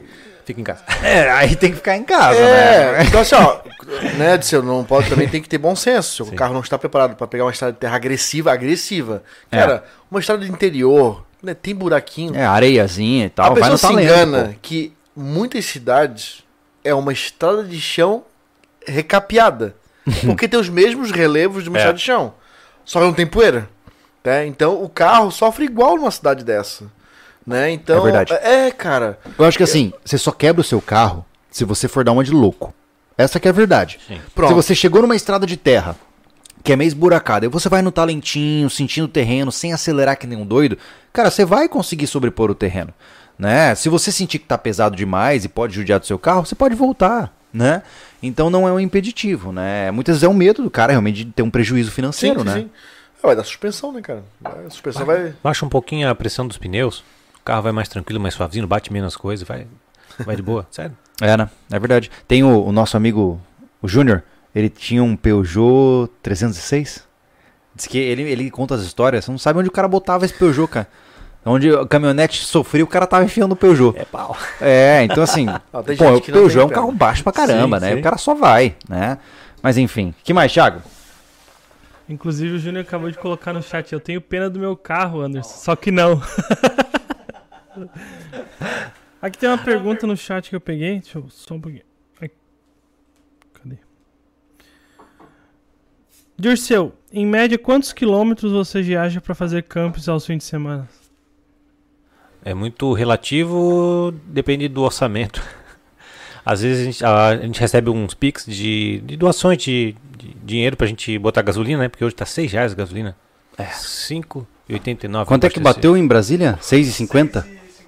6,50. Então a gente não tem muito orçamento para ir muito longe. Então, Uhum. dependendo do orçamento, eu ando 35 km, 100 km, 300 km, 500 km, depende do, do, do orçamento. Ô, ô, Odisseu, não sei se, né? Enfim, é uma coisa bem particular, mas. É, tô falando de, falando de orçamento, tenta economizar. Acho que ficou claro para as pessoas que tu tem que otimizar isso, né? Ah, o teu canal. do- tu, tu não vive só do canal, né? Obviamente. Então, essa limitação. É que onde eu quero chegar com isso, né? Como tu falou agora, ah, patrocínio e tal. Isso para ti é importante chegar, né? Claro, eu Porque vou, o teu orçamento é limitado, né? eu vou falar, meu canal dá 16 dólares por mês. Então, É, não dá muitos litros Não, de gasolina. Não, dá pra, não, dá pra nada. não é? Não, Então não. todo o dinheiro que a gente coloca para fazer é nosso, é pra, é, é pra gente, é uma memória pra gente e a gente registra pro nosso YouTube, mas não, não, não, não tem orçamento para isso. Uhum. Então depende da- das economias, de uma doação, Entendi. às vezes tem um vídeo patrocinado, então a gente consegue dar uma, uma voltinha maior. Mas, Legal, No mais legal. é assim. legal. Não é à toa que pensando nisso, o Dirceu ainda não sabe. Mas todos os pics da noite vão pra ele, tá, gente? é, é verdade. A gente, no final do dia, todos que contribuírem para o nosso concurso cultural estão, na verdade, ajudando o Dirceu a passear um pouco mais longe. Mais um tá? final de semana. Ele não sabia mesmo. É, é verdade, é verdade, é um presentinho. Obrigado. E porque a nossa ideia é a seguinte, cara, veja assim, é, existem conteúdos que precisam ser motivados, né? E você tá na luta há um bom tempo. Eu vejo que tem muita gente que entra no YouTube e eles querem é, likes e visualizações e querem crescer e estão ansiosos. E só que posta um vídeo, dois vídeos, aí desanima porque não ganhou a fama que ele tanto merecia, né? E cara, você tá há quanto tempo como canal postando há quanto tempo hoje? Eu posto desde 2006 vídeos, mas para Mas de forma assim, estruturada. estruturada, quatro anos, Miguel nasceu. Olha aí, quatro anos, né? Então, Talvez um pouquinho mais, um pouquinho E detalhe, se eu grava tudo no celular, edita tudo no celular, ele não usa computador, não tem nenhum equipamento especial, nada. é Então, bruto, o cara é bruto, cara. é bruto, é bruto. Não é, à É, toa, é amor, é gosto por aquilo que faz, É. e registrar as memórias da tua família pro teu filho. não é à toa que qualquer carro que tem barraca de teto que a gente parar no, na no estrada conhece o Dirceu. Todo mundo conhece o cara, porque ele é extremamente benquisto aqui na região, né, Dirceu? É, eu acho que, como a gente tá falando de. é, como eu sou novato, mas eu coloquei muita intensidade. Eu sou muito intenso nas coisas, então eu coloquei muita intensidade ni- nisso daí. Eu faço todo final de semana e acabou que a gente acaba tendo um pouquinho de autoridade. Eu nunca viajei para fora do Brasil, Uhum. mas eu acho que eu já dormi muito mais dias numa barraca de teto, fazendo acampamento selvagem, do, do que muitos ov- overlanders que já viajaram. Ushuaia. Você tem outros muitas países. horas de voo, né? É. Isso é muito legal, cara. Pra ti, nesse momento, da estrutura que tu tem hoje, só- só falta quilometrar, né? É. Na verdade, eu tô mais no- longe. Eu tô num momento difícil. triste que eu preciso trocar do carro. Vai trocar mesmo, Vai cara. trocar mesmo, cara. Eu preciso porque a, eu consegui montar uma estrutura de equipamento que no ponto que eu tô hoje, meu carro ele já passou o limite. Eu preciso de tamanho. Ah, Preciso ganhar mais um espaço. pouquinho mais. Eu É que preciso o porta-malas da Track não é grande, né? O porta-malas atrás ele não é tão grande, mas a Bruna e o Miguel viajam atrás, então o banco vão reclinado. E eu não consigo colocar minha geladeira da, Ah. num formato que ela ficaria Uhum. mais otimizado, então eu perco bastante espaço por causa disso. É geladeira, porta-pote, caixa de comida, fogão, Uhum. mesa, água, Uma Gran Vitara seria um carro bacana pra ti. também não dá ainda. Não Também não dá. Tem que ser um pouco maior. O que que Eu- você que que você sonha? Caramba. SW4 seria um, acho que o, o tamanho ideal. Ah, mas é um salto, né? A Dakar, oh, Ou é, o- é o carro do sonho desse aqui, ó. Pô. Esse aqui sonha com uma Dakar. oh, É um carrão, né? Carrão. É um carrão. Quem sabe um dia, né? quem sabe? É verdade. Ah, Tiago, temos mais alguma pergunta? Disseu, equipamentos para Overlander são, são diferentes para um acampamento normal? O que teria de diferente do acampamento convencional? É, para mim, às vezes é difícil, porque as, pergunta, as pessoas perguntam para mim como se fosse um professor. e eu sou só mais um aprendiz como vocês. Mas a minha opinião, humilde opinião, tem tudo a ver com necessidade de cada um. Tem gente que não precisa de um porta-pote. Só quer eh, fazer cocô no mato, ou só vai para camping estruturado, usa o banheiro de camping. Então, o posto, enfim, tem gente que não precisa. Então, depende. Depende das suas necessidades. Precisa de geladeira? Depende. Precisa de uma barraca de teto? Depende. Então, eu acredito que é, é sentar, ser realista com a sua necessidade, com as suas condições e ver o que, que você precisa, o que, que você gostaria de ter e buscar um equilíbrio entre isso. É como é, o cara tem que ver a realidade que ele quer fazer quando ele quer na estrada. Tem gente que eu conheço que vive só em camp. Tem um cara que vive só em camp, não leva fogão, não leva nada pra tomar banho. Eu tenho um Entendeu? amigo que fez a carreteira austral, desceu o Ushuaia, fez carreteira austral, deserto Atacama, Bolívia, só ficando em hostel e hotel. Olha aí. Não acampou nenhuma vez? Sim. Nenhuma vez. E não tinha barraca. E é, Agora que, que o ele ca- tem e uma é o barraca. que o cara quer, pronto. né? Sim, tava com a família, era, Quer o era, era, era, uma- era o modelo Sim. dele de viajar, né? Aham. Pra mim, o, o meu barato é. É montar tudo. É Ah, montar. isso é acampar. muito legal. Eu, eu, eu me identifico com o Dirceu, por isso que a gente já tem acampado juntos por causa disso. Eu gosto da ideia, tipo assim, ó.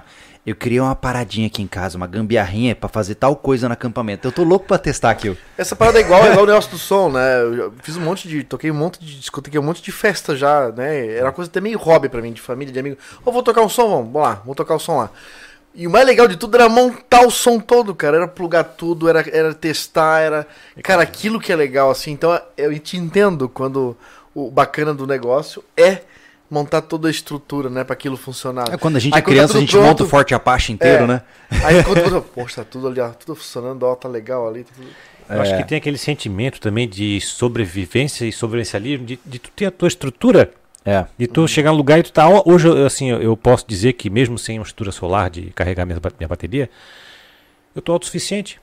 Sim. Eu tendo gasolina, eu tô autossuficiente, porque eu, eu levo água para beber, eu levo água para lavar louça, eu tenho comida, eu tenho fogão, tenho gás, eu tenho, um- eu tenho uma fogueira portátil, eu tenho. Se qualquer coisa acontecer, você entra no teu carro, vai embora e você aguenta segurar por um bom tempo. Na verdade, aconteceu isso, porque quando entrou a pandemia, todo mundo com muito medo, inclusive eu falei contigo. Uhum. Eu perguntei, Júlio, o que, que eu faço? Tu disse, estás com medo? Assim, tô, então vai. E eu fui, botei, carreguei meu carro de uma maneira que talvez eu pudesse não voltar para casa. E eu fui lá para. Ele literalmente fez uma evasão, pô. Eu fiz uma evasão. É, é. E, e não precisei, assim, num cenário de crise, mas funcionou. Eu tinha tudo que eu precisava, meu carro, minha barraca, comida, Foi uma excelente simulação no Foi final. uma- Mas isso é legal pra caramba. É. Não, mas cara, essa sensação de você ter um veículo que sustenta a sua vida, né? Pô, hoje em dia tem gente que entra, entra num carro, o cara não tem nada no carro. Ele não tem.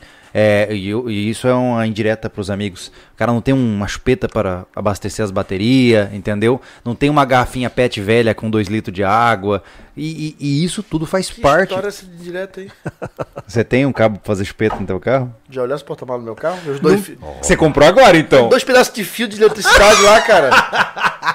Ai, ai. Escapado. Não, mas eu digo assim, de verdade, é, eu sinto assim que o primeiro passo, obviamente, é você Sabe qual ter... é o problema? Ah, Cara, ser sobrevivencialista na, tá no sangue, eu, eu sou, cara. Sério, E tem cara que a bateria do carro falha, ele só vê essa droga de chupeta na cabeça, cara. É, é. Cara, eu já peguei extensão de cada. Cara, tens um fio de extensão, cara, depois eu faço pra ti. Pum, pum, cortei, descasquei o fio, tuf. Eu seguro com os dedos, porque não leva choque, tem que ter medo, né?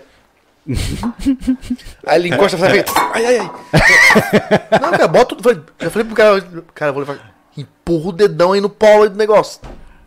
E do outro lado. Então, assim, cara, ó, cara, eu não passo trabalho, não, nesse, nesse sentido. Sim, então, mas- eu, não, mas- eu não ter os alicates não quer dizer que eu vou ficar na mão. Mas é tão mais legal.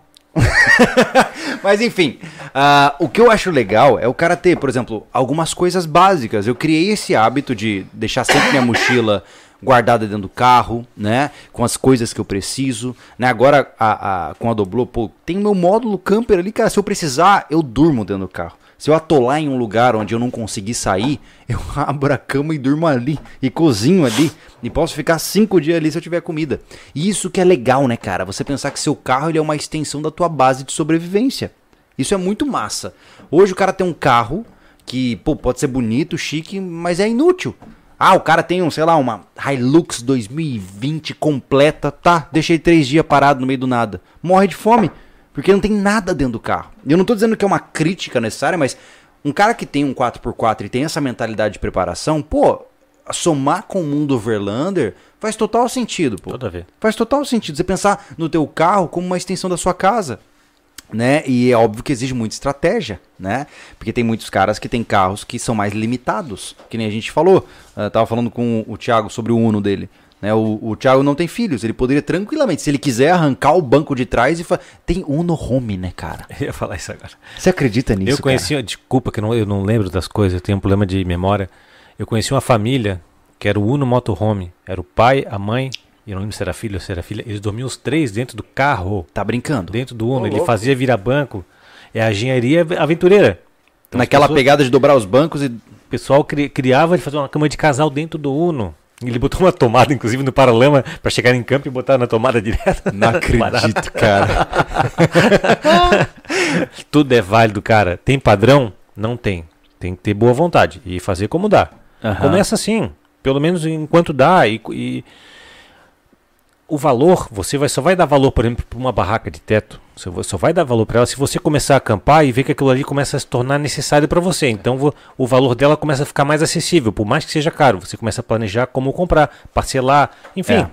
Você vai dando valor para aquela necessidade. Senão você não vai entender o É, valor porque hoje daquilo. uma barraca de teto, pô, é 5, 7, 8 mil reais, né? É muito dinheiro. Sim. Só que se você é um cara que nem o Dirceu, que acampa todo final de semana, o que você ia gastar de hotel... A minha barraca É. já se, eu tô na segunda barraca. E a- já se pagaram tranquilamente, porque eu uso muito. E meus equipamentos estão em perfeitas condições. Eu vendi minha barraca pro tio do Airsoft, lá esqueci o nome, tio da K. E ele pegou a barraca em perfeitas condições, porque assim, a gente usa a barraca, seca antes de guardar. É, sempre teve cuidado com todos os equipamentos para durar. Ele é durador. Então, todo equipamento de, de camping, de trekking, de overland, ele é durável, porque você cuida daquilo e só vai. Não, se cuida, né? É, essa é a parte boa. Uma barraca de teto, quando bem cuidada, vai durar Vai. eternamente, né? Se o cara conseguir dar, dar jeito pro negócio, né? Ah, Tiago? O Carlos Magno, ele, ele falou aqui, é, meu problema não é pegar estrada de chão. Eu pensei em adaptar o carro todo, colocar rádio, barraca, levantar o carro, mas não faria isso no meu carro atual porque ele morre na primeira batida da BR mesmo. o Eduardo Loren já falou, meu Polo Classic é 1999, bomba no off-road. Olha aí. Olha aí. Aqui o Daniel. Mirei um 4x4 e ace- acertei numa Kombi. Agora eu tô montando meu carro Overland nela. Melhor carro pra quem não tem grana disponível. Vou confessar, mas eu vou te falar, a Kombi tá ficando cara, né? vou te confessar, no dia que eu comprei minha Pajero, meu primeiro 4x4, eu entrei numa Kombi 1996 e fiquei na dúvida. Fiquei uma meia hora, eu e a Bruna dentro da Kombi, pensando, será que a gente compra uma Kombi ou a Pajero? E ficou, nós somos malucos, vamos comprar a Kombi. Comprar a Pajero, não fazer. Aí acabamos escolhendo a, a Pajero, mas cara, a dúvida foi muito cruel porque eu tinha um sonho de fazer uma Kombi Home. Eu acho demais. Mas hoje ela seria inútil para mim, porque os lugares que eu vou, a Kombi não chega. Sabe que eu vou te falar que eu tenho uma pira? Que é uma pira muito errada, porque seria muito pouco prática. Mais pira errada, Júnior? Eu sou a pira errada, a definição É, de pira errada. isso É. Cara, imagina uma Ducato. Cê- Ah, isso não, não, não, aí calma, até eu, Não, até não, eu não. piro nisso aí. Não, na boa. agora vem a pira errada. De ser o que falta nesse Brasil são, são vans 4x4, É, né, cara? Imagina o Ducato 4x4, cara. Que espetáculo. Não, mas aí que tá, olha só, pega a Ducato, aí você vai ter que tirar toda a parte de baixo, toda a parte de rodagem do veículo, porque ela não é 4x4. Já Em- estragou o carro. Não, mas você vai ficar com 4x2, aí não é o suficiente. Nunca vai ser o suficiente. Aí você vai e bota uma, uma engenharia ali de 4x4, com reduzida, com bloqueio, bota rodão, cara, ia ficar tão bonita, cara. Pensa, pensa que massa. A portabilidade, a, a capacidade de transpor terrenos de um Jeep com o espaço interno de uma van. Aquilo é espetáculo, cara. Cara, ia ser demais, cara. E Eu ela é a- bonita, a Ducato é bonita, ela é quadradona, né? Eu acho que ainda vai ter esse projeto no sobrencialismo, hein? Eu, eu espero muito que tenha esse.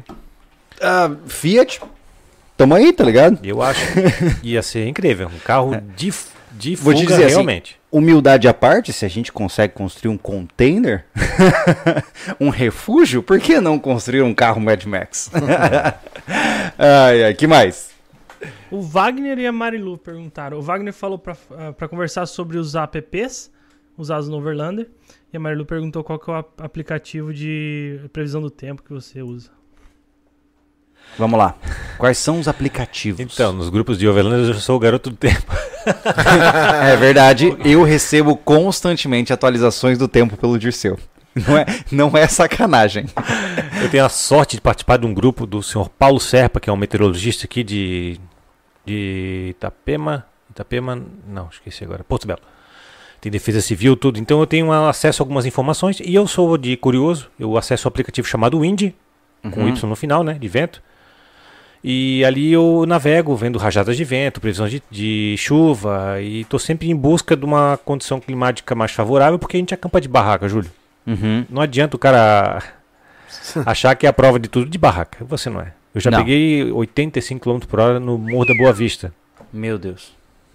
Pauleira, né? É de chorar. E eu pensei, vou desmontar para ir embora. Não tem como. Se desmontar, voa Não tudo. tem como. E o Miguel, tá- a sorte é que o Miguel estava dormindo.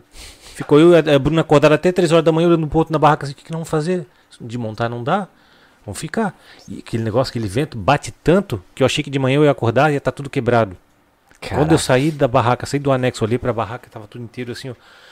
Oh, coisa boa, tá tudo certo. Cara. Então Imagina. eu fico muito é, na expectativa de encontrar lugares. Já aconteceu muito de eu ver assim na previsão do tempo de aqui dar muitos ventos. E eu ir pra um lugar que o aplicativo tava marcando que ia ser pouco vento lá. E eu acampar lá e ter um acampamento perfeito. Aí, ó, se fosse, certo. se fosse uma Ducato 4x4, entendeu? Não ia ter problema. E o aplicativo de, de navegar, por incrível que pareça, eu não uso Wikiloc, não, não uso Wikiloc, o pessoal usa. Aham. E eu traço as minhas rotas pelo Maps e pelo Gaia. O Gaia é um GPS pago, Uhum. ele é muito usado na América do Norte. E, e é legal porque ele tem uns mapas mais antigos e, umas- e tu consegue traçar rota por estradas que praticamente não, não tem no mapa. Ah, entendi. Então, já fiz- Sinaizinhos. Já fiz Legal. expedição assim, passando por baixo da serra. Ah, tem um paredão, a serra. A estrada mais próxima do paredão. Olha só. Lugares remotos, tipo, é, é, lugarzinho com 2 mil habitantes. Os lugares massa, assim. Eu Uhum. uso o Gaia pra traçar essas rotas aí. Ah, olha aí. Legal. Temos mais. O Júnior doou aqui pra nós e falou: Júlio, fiz a trilha de Santa Bárbara a Soldado Cibolt com o Peugeot 307 em Alfredo Wagner. Foi top. O carro é pra me servir. Sou fã desse cara. Abraço de seu. Um abração aí, cara. Massa. Júnior é, é loucaço. Loucaço. Pau! ai, ai. Ah, temos mais algum superchat? Não, Legal, maravilha. É, cara, esse assunto ele, é- ele é extremamente amplo, né? E, e eu tenho muito receio. Eu gostaria de, de sempre trazer essa essência de quem quer começar de uma forma muito acessível, porque é muito fácil o cara começar a entrar nos aspectos técnicos do que seria mais eficiente e se ver numa discussão infindável, né? Porque falar de off-road mesmo, meu Deus do céu. Né? Ah, uma coisa que a gente tem que falar aqui é que, cara, ficou muito, muito legal o lift na Tracker, né? Ficou legal, né? É verdade. Quais são as características que você diria que serem, assim, primordiais para um veículo que quer expedições em um cam- acampamentos mais selvagens, assim? Tipo assim, o cara, pô, gostei da tua ideia, quero pegar uma estrada de terra, ver onde dá, quando encontrar um canto estacionar, É, o que, que você recomendaria para o carro ter uma maior capacidade de se virar sozinho? Primeiro tudo é pneus. Uhum. Um pneu mais apropriado para off-road, um pneu AT mais agressivo, até um pneu mud já, já vai te ajudar muito. Se tiver como o carro ser mais alto, isso ajuda muito, porque nos lugares assim mais isolados, sítios, fazendas, é, acontece de ter pequenas árvores, ter pedras, então isso Uhum. é um problema sério para bater embaixo do carro e te deixar na mão. Se tiver como ser 4x4, mesmo que seja integral, um carro sem reduzida, como por exemplo uma Outlander, Uhum. né, uma X, vai, uma Duster, é um carro que já vai te dar uma segurança de conseguir ir e voltar maior do que um carro 4x2. E pra mim- também para não judiar, do carro, né? Sim. E um carro com. Se você tiver a oportunidade de ter um carro 4x4 com redução, você vai ver que a, a, a eficiência do conjunto é muito maior. Por exemplo, você vai fazer uma subida ou uma descida em lugar muito acentuado ou irregular, você coloca uma redução ali e o carro ele vai devagarzinho. Tratorzinho, né? A suspensão vai copiando a irregularidade e é mais confortável. Mas, cara, não tem regra. Uhum. Tem, você pode ir de Fusca, pode ir de Gol, pode ir de Uno, pode ir de Celta. E de qualquer maneira você pode ir. Né? Uhum. Claro que respeitando os limites do seu equipamento. É legal uma, uma parênteses aqui pra gente nunca se perder no elitismo, né, gente? Nunca. Eu vejo que muitas vezes a gente se prende a essas coisas de Instagram, pô, uma foto bonita e tal. E aí o cara fica pensando assim, pô, eu não vou fazer isso aí, pô. Eu vou lá, vou chegar lá no meio de um monte de cara com carrão, com minha doblô, estacionar lá e acampar. Fica feio, né? Não, não fica feio. Vai curtir o teu barato, cara. Não se importa com os outros. Se você quer ser influencer, beleza. Aí pega um empréstimo e compra um carro. Agora, se você quer curtir um negócio legal com a sua família, não se prenda a essas amarras sociais. Vai, vai curtir o que funciona pra você. O cara que tá ali e pensar menos de você porque você tem um carro mais simples que ele é um babaca. Ele é o babaca, não você. então, não é pra, não é pra ele estar ali. não, ele nem deveria estar ali, entendeu? E outra, você nunca mais vai ver ele na vida. Então, deixa rolar, cara. Vai curtir teu barato. Acho isso muito importante. Eu vejo que tem muita gente que tem essas vergonhas, né, cara? Ah, pô, mas, é, mas eu não tenho dinheiro pra fazer, eu vou chegar lá. Cara, eu já vi cara, até lá no Mirante, né? Eu vi o cara, o cara pegou, amarrou uma lona 2x2 em cima do rack do carro, puxou, prendeu no chão e montou a barraca ali, cara. Já era, entendeu? E tá feliz. Super. E tá com um abrigo protegido com a, com a lona, tem área de convivência, tá super. Vai curtir legal pra caramba. Exatamente. Muitas vezes, o que, que os caras fazem? Quando nenhum tem equipamento, param dois carros, um do lado do outro, e amarram uma lona de um rack até o outro. É, o cara cria uma área de convivência e monta as barracas ali e já era, entendeu? Então, é, é possível, né? Curtir com muito pouco, né? Com toda certeza. Com muito pouco mesmo. Inclusive de bicicleta. Você pode fazer viagens incríveis de bicicleta. Eu vi, tava vindo pra cá, eu vi uma frase incrível que diz assim: No mundo de hoje, há muitos ricos miseráveis. E o cara, ele, ele só tem dinheiro. Ele não tem coragem de fazer uma, um, um acampamento selvagem, vamos dizer assim. Ele não tem a, a amor da família para fazer uma atividade junto. Ele não tem apoio de alguém É. para poder começar um projeto. E quando você é, decide é, entrar, é, sair, de, sair do sofá, não importa como, vai de bicicleta, vai de moto, começa. Começa Uhum. como você conseguir, com os equipamentos que der para comprar, vai vendo o que está faltando, o que é essencial para você, o que não é. Né? Sim. É tudo que eu preciso, não é o que você precisa. E é inevitável, Dirceu, é, trazer isso à tona também. Que, cara, você é um cara que tá trabalhando dessa forma, você tem um orçamento restrito, certo? E, cara, você não tem um braço funcionando, pô. E você faz. Então, assim, caraca, qual é essa desculpa? eu acho isso legal, cara. É, eu entendo que você já, já passou por essa fase, você já aprendeu a se virar. E isso é importante ser salientado. Caraca, mano, o cara era canhoto e não mexe mais o braço. Você teve que aprender a usar tudo com a mão direita, né? E, e agora tá lá, montando barraca de teto, fazendo um monte de coisa junto com esposa e filho, e não tá nem aí pra paçoca, e vai curtir a vida dele, né? Isso é massa, cara. E por isso você tá nessa mesa, porque a gente não traz qualquer Zé aqui. É uma honra. Palavras finais para quem está nos ouvindo e gostaria de entender mais eh, sobre esse mundo, onde eles podem te encontrar, como eles podem te conhecer. Você pode acessar nosso canal, que é Você tem superchat aí? Tá, Manda. manda aí, fala. O Carlos Magno falou que tanto Doblô quanto Ducato tem versões 4x4, só não tem no Brasil. É verdade. E o Júnior fez uma pergunta eu não entendi. Dirceu, você já teve algum problema com segunda em algum ca- acampamento? Ser com segurança. Pode ser. É, provavelmente. Ah, até hoje nenhum, nenhuma vez. Apenas uma vez eu levei um susto, que eu cheguei em Alfredo Wagner de noite, lá num, num pico do morro, e achei um pasto. Não tinha cerca, não tinha placa, e eu parei à noite. É o acampamento selvagem que a gente chama, né? Montei a estrutura tal, a Bruna começou a dar comida pro Miguel, eu tava sentado já com eles no anexo, e escutei uma moto rodear. E daí fiquei preocupado, né? Pô, num lugar aqui sozinho, eu, esposo e uma criança tal. Aí o cara, opa, opa, Deus, opa, já tô saindo. Aí coloquei meu calçado, fui lá fora. E tinha um, um homem de moto com um cachorro em cima, né? Ô amigo, com de quem tá acampando aqui? Eu falei, ô querido, desculpa, com ordem de ninguém, eu vi que não tinha placa tal, mas não pode? Ele disse, não, não, o patrão aqui não deixa acampar. Aí eu falei, não, é, fica tranquilo. Como eu cheguei, já estou indo. Vou começar a desmontar agora, fica tranquilo, não quero problema com você, com seu patrão, desculpa, por favor. E aconteceu daí do Miguel abrir a, a porta da barraca e, ah, quero ver a moto, quero ver a moto. E daí ele falou pra mim, ah, tem criança? É, tem meu pequeno. Ah, não, então. Aí ele viu que era uma Familiar. família, né? Uhum. Não, então a gente não é tão ruim, vai poder ficar aí tranquilo hoje. Não, fica tranquilo tal. Inclusive a minha casa é ali embaixo, precisar. Eu falei, ó, eu faço YouTube, eu gravo, tenho um canal. Não, a minha casa é ali embaixo, passava a tomar um cavalo. O André, conheci o André, um abraço pra ti, André. Olha, virou amigo Ficamos amigos, a gente manda mensagem, toda vez ele tá vendo meus vídeos, curtindo, gente boa demais. André, um Olha abração aí, pra ti, cara. cara. É Alfredo Wagner. Tá aí, ó. Que legal. Que legal. Deu, deu ruim, mas deu boa. Massa, massa. Temos mais, Thiago? Aqui no chat o Danilo perguntou os perigos que tem no Overlander, né? E dificuldades, se tu puder especificar algumas.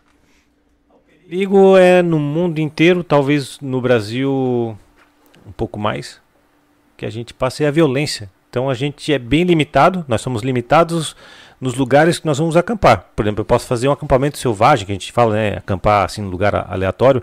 Aqui pelo litoral tem muito lugar perto de praia e tal. Eu particularmente não vou. Porque é muito fácil de chegar, tem muita gente e no termo Qualquer mala. lugar que chega ali é, com facilidade é um lugar potencial de risco, Isso. né? E aí, geralmente quando a gente vai pra serra, vira- vilarejo e tal, pô, as pessoas são muito receptivas e oferecem pra acampar no quintal. É, é- Aí que brilha também a questão do 4x4, né? Você consegue ir para lugares que um, um mala não vai chegar. Outra coisa, Júlio, é estar ligado à, à cultura, a cultura da educação. Eu acho que o Overlander, ele não é só uma pessoa que ela tem o equipamento e faz atividade. Não, o Overlander ele é, ele é um valor, um valor moral. Ele tem uma, um código, né? Por exemplo, assim, ah, não deixar marcas, não deixar suje- sujeira. A gente, quando eu, quando eu chego no lugar, geralmente eu deixo ele melhor do que quando eu saio. Por quê? Porque eu, reca- eu recolho lixo se houver, não deixo papel, não deixo sujeira, lixo orgânico, inclusive, eu levo, levo de volta. E a minha fogueira é uma fogueira que ela não toca no chão, não deixo marca de fogo no chão. Então a ideia é, é sempre a gente levar.